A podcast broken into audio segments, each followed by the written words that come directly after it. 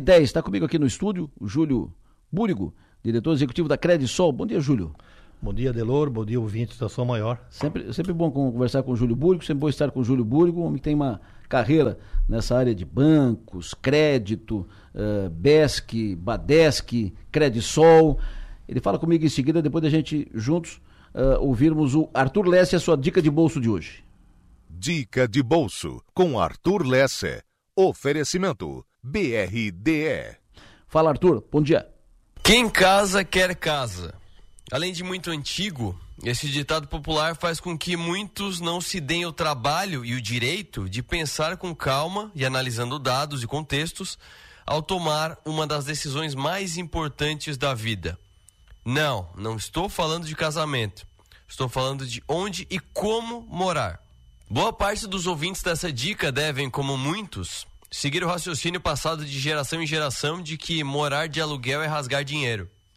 É uma lógica bastante simples de defender, já que leva em conta que você não está criando patrimônio e no momento de se mudar não terá o imóvel para vender, ou seja, não terá algo seu, não comprou nada, não tem cashback. Ok, vamos por essa linha então.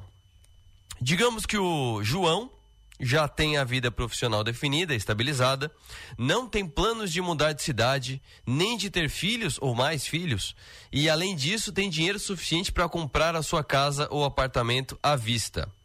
Nesse caso, ele está coberto de razão.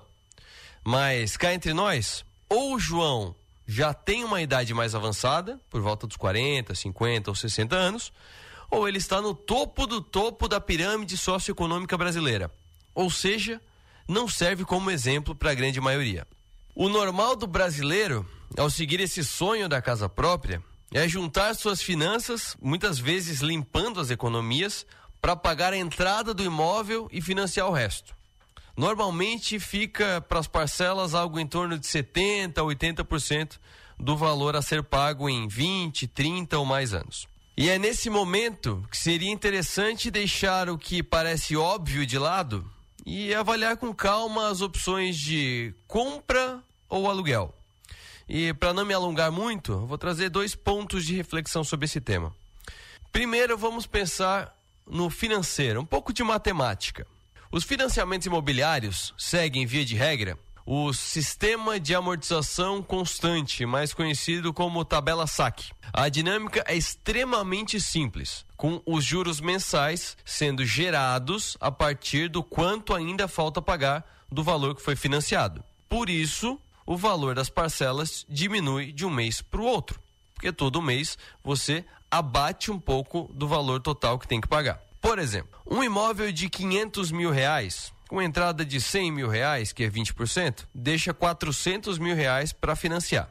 Se parcelarmos esse valor em 15 anos, que são 180 meses, a uma taxa de 9% ao ano, que é uma taxa praticada hoje no mercado, teremos a primeira parcela de pouco mais de R$ 5.100. Acontece que desse valor, R$ 2.222,22 centavos são abatidos daqueles 400 mil reais iniciais enquanto R$ 2.883 são juros, ou seja, dinheiro rasgado, igual o dinheiro do aluguel, certo?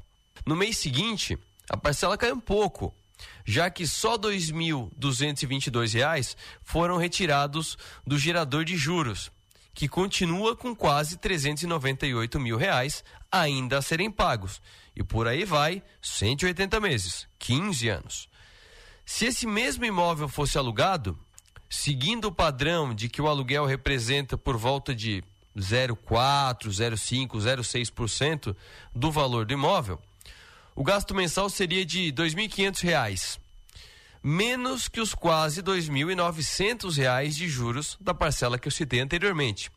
E para quem ia pagar mais de R$ mil reais por mês, tem uma boa margem para investir a diferença e no futuro não muito longe, ter condições de, aí sim, comprar um imóvel próprio. E aproveitando esse gancho de, no futuro, ter condições de comprar um imóvel, o futuro é um momento melhor para fixar raízes do que é o presente. Quando se é jovem, entrando no mercado de trabalho e normalmente sem filhos, sem grandes gastos e dívidas, o que mais precisamos e queremos é liberdade, tanto geográfica, para aceitar uma oportunidade no outro lado do país ou do mundo, e de crescimento, aceitando um apartamento antigo de um quarto ao sair da casa dos pais e com a evolução da carreira e, obviamente, da receita, é claro, podendo se mudar para um outro apartamento maior, com suítes, um escritório separado, um quarto para os filhos, duas vagas na garagem. Mas quero deixar claro que o meu objetivo aqui não é demonizar a casa própria. Cada pessoa sabe da sua realidade, seus conceitos de vida e seus sonhos. O que fiz questão de trazer foi a pergunta, já que normalmente, puxando outro velho ditado, toda unanimidade é burra. E devemos questionar até mesmo os ensinamentos passados de geração em geração. Até porque você não acha realmente que leite com manga pode matar alguém, certo? claro que não, né? Claro que não. Um abraço, Arthur. Júlio Búrigo, prazer imenso te receber. Sempre bom estar contigo. Satisfação,